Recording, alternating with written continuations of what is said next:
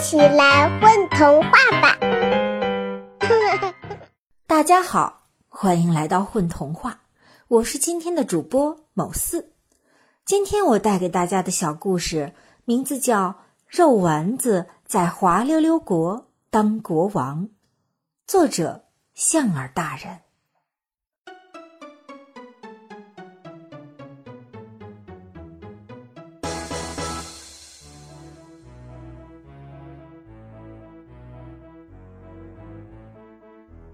在滑溜溜国，谁也不愿意当国王。可是，一个国家没有国王也不行，大家只好抽签儿来决定谁来当国王。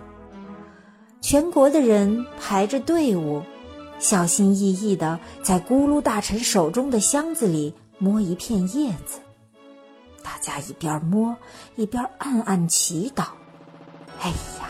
千万别是金色的呀！只要摸到绿色，人们就会很开心。肉丸子今天出门的时候便有不祥的预感了，不但喝水的时候被水呛到，最喜欢的那副墨镜居然没找到。不戴墨镜一点都不酷。肉丸子在咕噜大臣的箱子里摸了老半天。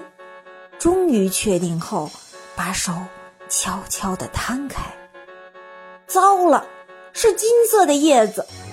肉丸子企图把金叶子放回箱子里去，幸好咕噜大臣手疾眼快，一把抓住肉丸子的手，并把他的手高高的举起来。我们滑溜溜国的新国王诞生了，他就是肉丸子先生。全国的人都开心的欢呼起来了，真是倒霉透顶了！肉丸子就这样当上了滑溜溜国的国王。咕噜大臣为他戴上一顶又大又重的红宝石皇冠。肉丸子戴上红宝石皇冠后，看起来，嗯，更不酷了。人们看到终于有新的国王了，都松了一口气，三三两两的划着回去了。大家可能不知道，滑溜溜国所有的房子都建在大大小小的滑梯上。滑溜溜国的王宫建在一座最高的滑梯上，又大又漂亮。那座滑梯到底有多高呢？呀，至少有一座山那样高吧。那滑梯每天被咕噜大臣擦得非常干净，国王每次出门都可以从滑梯上滑下来。可是，国王只有要紧的事才出门。在滑溜溜国，几乎没有什么要紧的事，大家几乎都不吵架。他们觉得不开心了，就滑一会儿滑梯。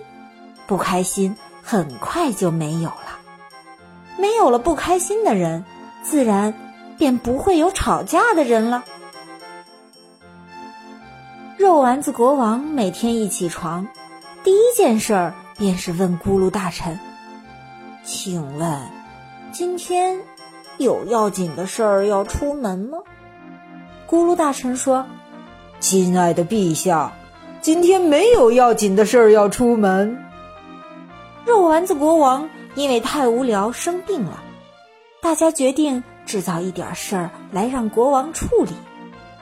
咕噜大臣对肉丸子说：“禀告陛下，今天有要紧的事儿要出门了。”真的吗？肉丸子国王一滚三丈远，高兴的不得了。是蛋黄酱大婶的喷嚏停不下来，堵塞了一条大马路。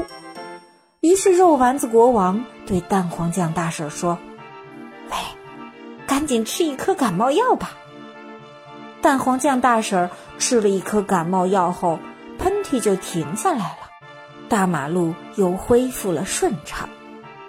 第二天，咕噜大臣又来了，禀告陛下，今天又有要紧的事儿要出门了。国王又兴高采烈地坐上最高的滑梯出门去了。今天要解决的事儿是有一百只布丁，因为天气太热，变得手软脚软，走不了路，真是可怜的布丁们。国王赶紧从冰库里运来好多冰块，让一百只布丁降温。很快，一百只布丁又可以蹦蹦跳跳的回家了。大家挖空心思想找点事儿给国王干。可是，两个月后，大家怎么都想不出新鲜事儿让国王处理了。国王又一连好几天无所事事，好想辞职啊！可滑溜溜国不可以没有国王啊！大家一起说。整个滑溜溜国的人，包括肉丸子国王，都闷闷不乐起来。就在大家。快要受不了的时候，一个蓝眼睛、高鼻子、黄头发的旅行家来到了滑溜溜国。这位旅行家从很远的国家来，他看到所有的居民都住在滑梯上的房子里，觉得很有趣。他问滑溜溜国的人：“请问，你们的国家那么多的滑梯，哪一座滑梯？”最好玩呀！人们想了一下，笑眯眯地说：“我们可不知道，你应该去问我们的国王。”于是旅行家只好去问国王。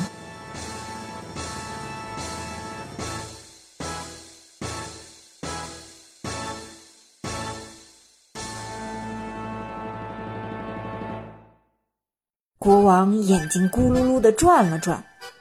这问题我可答不上来。我们国家一共有一万三千六百四十五座滑梯，可是我也没有玩过所有的滑梯呢。旅行家听了很失望，看来我的旅游指南没法写了。骷髅大神一听，笑着对国王说：“国王陛下，请您从明天开始。”把我们国家所有的滑梯一座一座的玩一遍吧，以便以后答复来我们国家旅行的游客呀。国王笑眯眯的点点头：“是呀，是呀。”在往后的日子，国王可忙了，他每天都有要紧的事儿出门，除了玩遍全国的滑梯外，他还忙着写《滑溜溜国国家旅游指南》呢。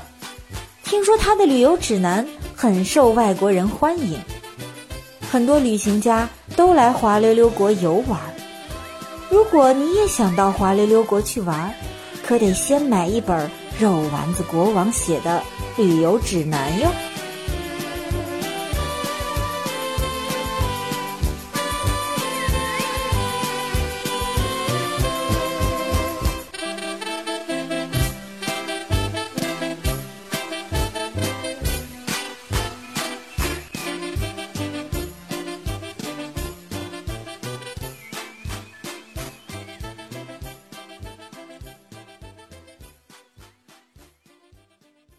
宝贝儿，你们在干嘛呀？嘘，我们在听。